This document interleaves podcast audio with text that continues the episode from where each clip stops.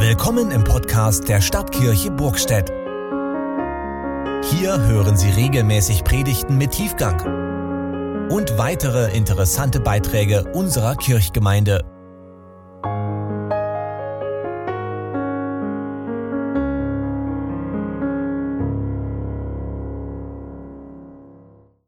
Die Lesung für den heutigen Gottesdienst ist zugleich auch Predigtext und steht bei Johannes 15, die Verse 1 bis 8 und 16. Ich bin der wahre Weinstock und mein Vater der Weingärtner. Eine jede Rebe an mir, die keine Frucht bringt, nimmt er weg. Und eine jede, die Frucht bringt, reinigt er, dass sie mehr Frucht bringe. Ihr seid schon rein um des Wortes willen, das ich zu euch geredet habe. Bleibt in mir und ich bin in euch. Wie die Rebe keine Frucht bringen kann aus sich selbst, wenn sie nicht am Weinstock bleibt, so auch ihr nicht, wenn ihr nicht an mir bleibt. Ich bin der Weinstock, ihr seid die Reben. Wer in mir bleibt und ich in ihm, der bringt viel Frucht, viel Frucht, denn ohne mich könnt ihr nichts tun. Wer nicht in mir bleibt, der wird weggeworfen wie eine Rebe und verdorrt, und man sammelt die Reben und wirft sie ins Feuer, und sie verbrennen. Wenn ihr in mir bleibt und mein Wort in euch bleibt, werdet ihr bitten, was ihr wollt, und es wird euch widerfahren. Darin wird mein Vater verherrlicht, dass ihr viel Frucht bringt und werdet meine Jünger. Nicht ihr habt mich erwählt, sondern ich habe euch erwählt und bestimmt, dass ihr hingeht und Frucht bringt und eure Frucht bleibt, auf das, worum ihr den Vater bittet, meinen Namen er es euch gebe. Worte unseres Herrn Jesus Christus. Liebe Gemeinde, Sommerzeit ist Frucht- oder Früchtezeit. Und aktuell liebe ich es, die Brombeeren in unserem Garten zu ernten. So sieht das dann aus. Also hier seht ihr den dazugehörigen Strauch. Ist jetzt nicht so sonderlich spektakulär, aber fast jeden Tag, wenn ich nachschaue, entdecke ich mindestens einen Trinkbecher voller Früchte, die ich dann abnehmen kann. Ich liebe es zu ernten. Es ist für mich sogar noch schöner als das Verzehren der kleinen Köstlichkeiten. Ja, es sind da so verschiedene Dinge. Ne? Dass das Entdecken alleine ist schon schön. Ne? Du machst so ein Blatt hoch und findest immer was Schönes das Entdecken, dann das, äh, das Greifen danach, dann prüft man, ist das reif oder nicht und schließlich das Abnehmen, das Ablegen im Becher.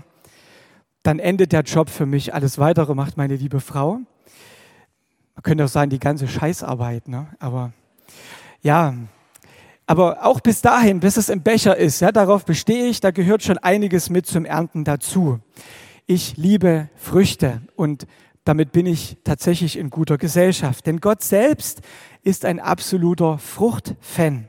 Und dabei geht es um mehr als um Brombeeren, um Äpfel, Birnen und Bananen. Dahinter steckt ein göttliches Prinzip, das bei Weiben nicht nur eine biologische Dimension hat. Also das nicht nur in den Vorgängen in der Natur zu beobachten ist, wie sie uns natürlich heute vor Augen stehen, ja, wir sehen heute vor allen Dingen die Früchte, die wir ernten, das Obst, das Gemüse, verschiedene andere Dinge. Aber es gibt sozusagen ein Prinzip, das von Anfang an da ist.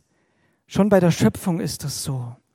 Seid fruchtbar, sagt Gott zu den Menschen und er etabliert das göttliche Prinzip der Frucht, der Ausbreitung und des Wachstums des natürlichen Wachstums. Also nichts Künstliches, was irgendwie gepusht wird oder wo dann Planziele gebracht werden oder so, sondern Dinge, ja, wachsen eigentlich aus sich heraus, wenn man sie wachsen lässt, wenn man ihm die Zeit und die Möglichkeiten und die Wachstumsbedingungen dazu gibt.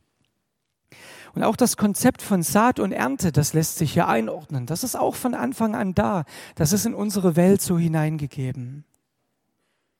Dass Gott in seiner Aufforderung nicht nur von Biologie redet, das wird spätestens deutlich, als Jesus den göttlichen Befehl aus dem ersten Buch Mose, nämlich genau diesen, ähm, aufgreift und sprachlich neu belegt.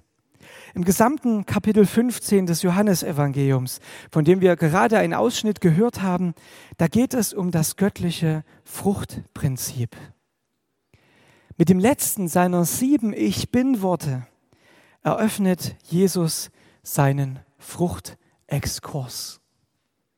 Ich bin der wahre Weinstock, sagt er und beruft seine Jünger in Vers 16 ähnlich wie der Vater im ersten Buch Mose dazu, Frucht zu bringen.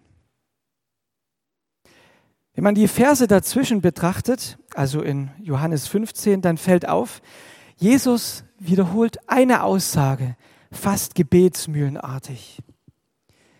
Ganze fünfmal nämlich lädt er die Jünger dazu ein, in ihm zu bleiben.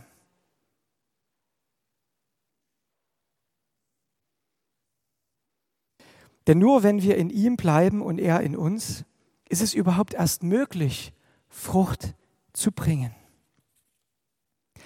Also Jesus scheint hier einen äußerst wichtigen Punkt anzusprechen.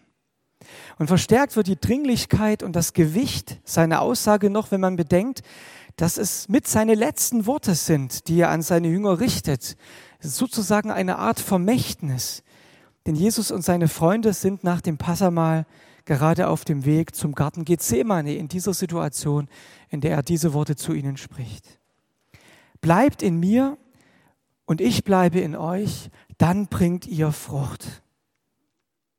Und Jesus beschreibt diesen Prozess des in ihm Bleibens etwas genauer in Vers 7. Er spricht von seinen Worten, die ebenfalls bleiben.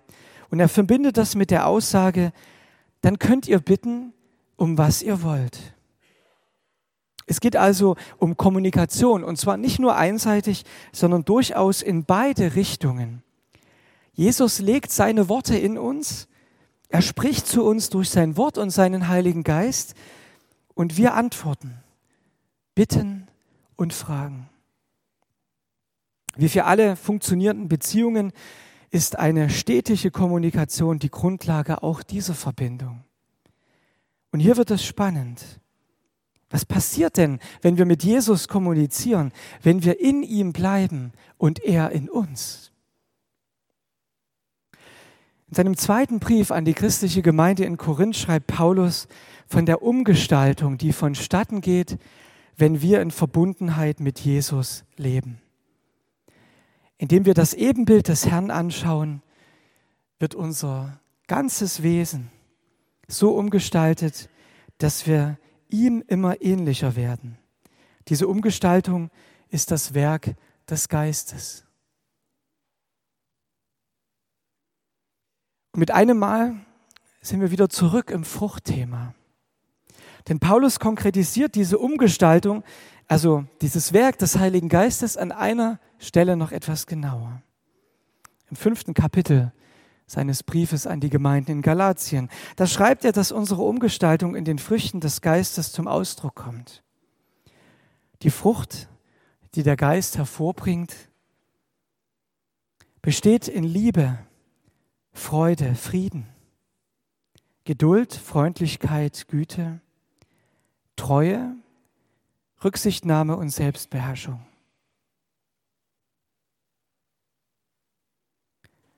Neun Dinge sind hier genannt. Offensichtlich war das Paulus ziemlich wichtig, um davon zu schreiben. Es gibt in Rom ja ganz verschiedene große Kirchen. Das ist meine Lieblingskirche. San Paolo vor den Mauern. Wir haben sie vor einigen Jahren eher zufällig entdeckt, obwohl sie eine der größten Kirchen der Welt ist und auch eine der vier römischen Patriarchalbasiliken. Aber die liegt ein bisschen außerhalb. Nicht gleich beim Petersdom, sondern ein bisschen weiter weg. Aber sie beherbergt das Grab des Paulus. Und als wir vor einiger Zeit eben dort waren und dieses Jahr wieder dort waren, ähm, dann guckt man sich natürlich erstmal die Sachen an und dann versumpfe ich immer im Souvenirshop. Das ist dann immer die, die schwierige Phase auch für meine Familie.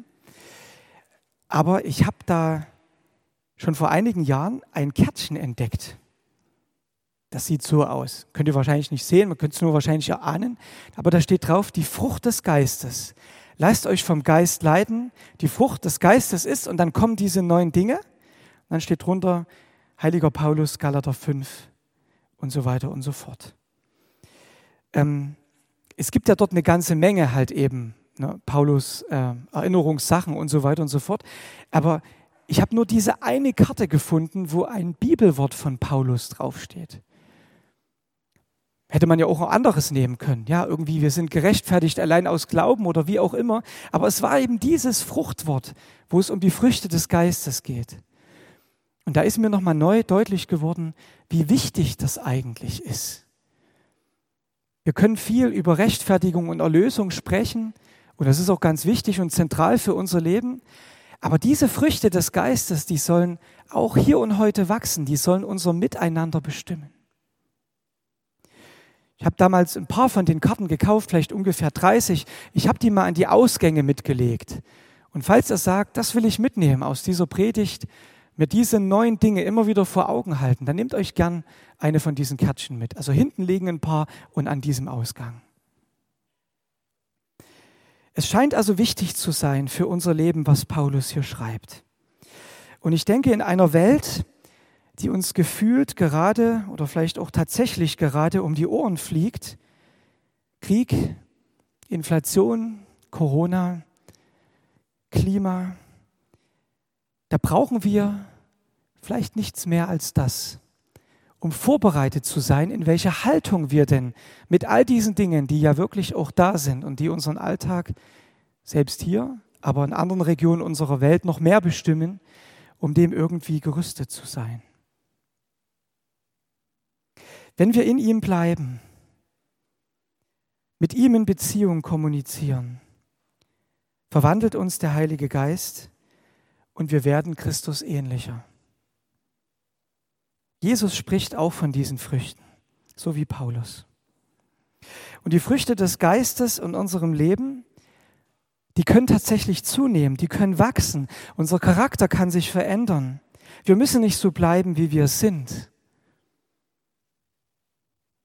In meiner Konfizeit habe ich mal gelernt, das ist die neunbärige Fruchttraube, von der Paulus hier spricht. Die scheint tatsächlich wichtig zu sein. Aber das ist noch nicht alles, denn nach der fünfmaligen Einladung, Jesu in ihm zu bleiben, wie er in uns, ändert Jesus nochmal seinen Schwerpunkt. Zum Abschluss seiner Fruchtausführungen spricht er nicht mehr vom Bleiben, sondern er spricht nun vom Gehen. Ich habe euch dazu bestimmt, zu gehen und Frucht zu tragen. Hier kommt so ein weiterer Aspekt von Frucht dazu, den wir auch an anderer Stelle in den Evangelien finden. Zu gehen und Frucht zu bringen, das klingt schon fast wie der Missionsauftrag, die große Bevollmächtigung am Ende des Matthäusevangeliums, wo Jesus die Jünger ebenfalls auffordert, zu gehen und die Menschen zu Jüngern zu machen.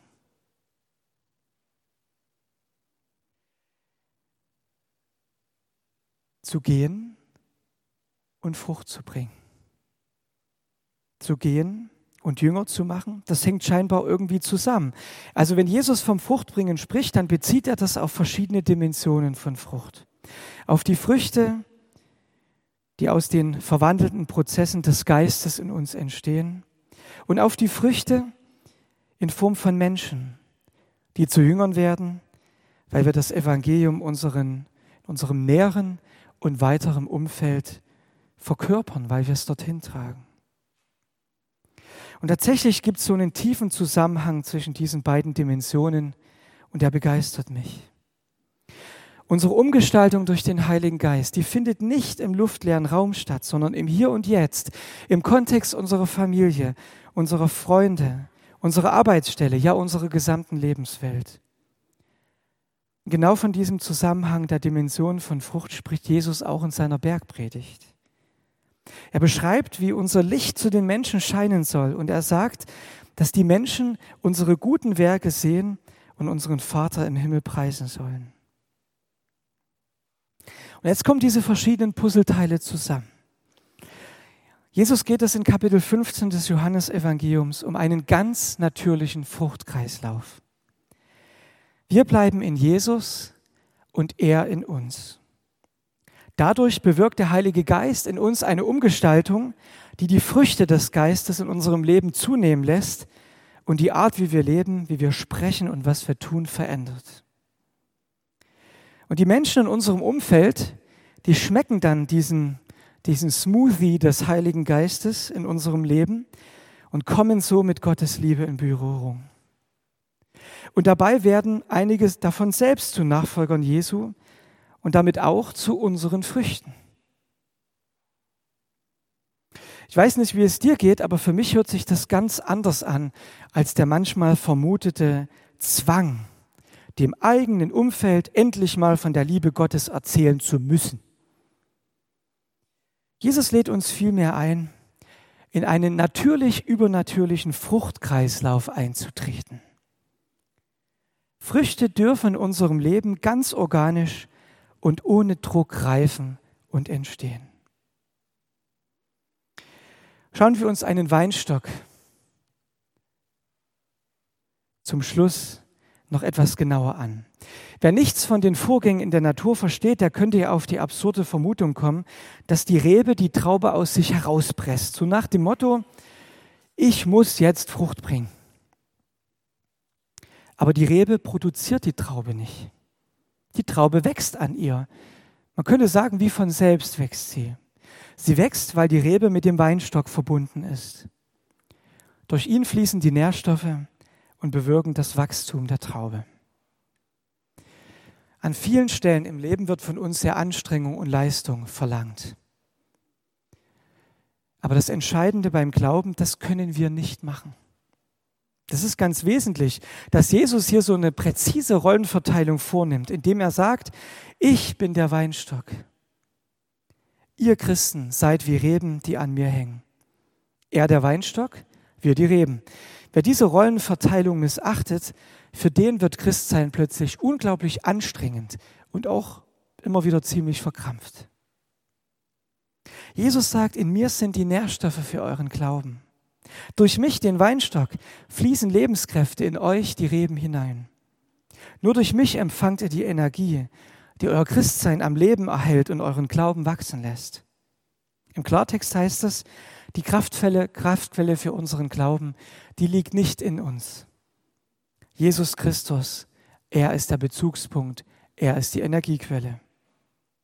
Wir können unser Christsein weder selbst in Gang setzen, noch können wir es aus eigenen Stücken erhalten.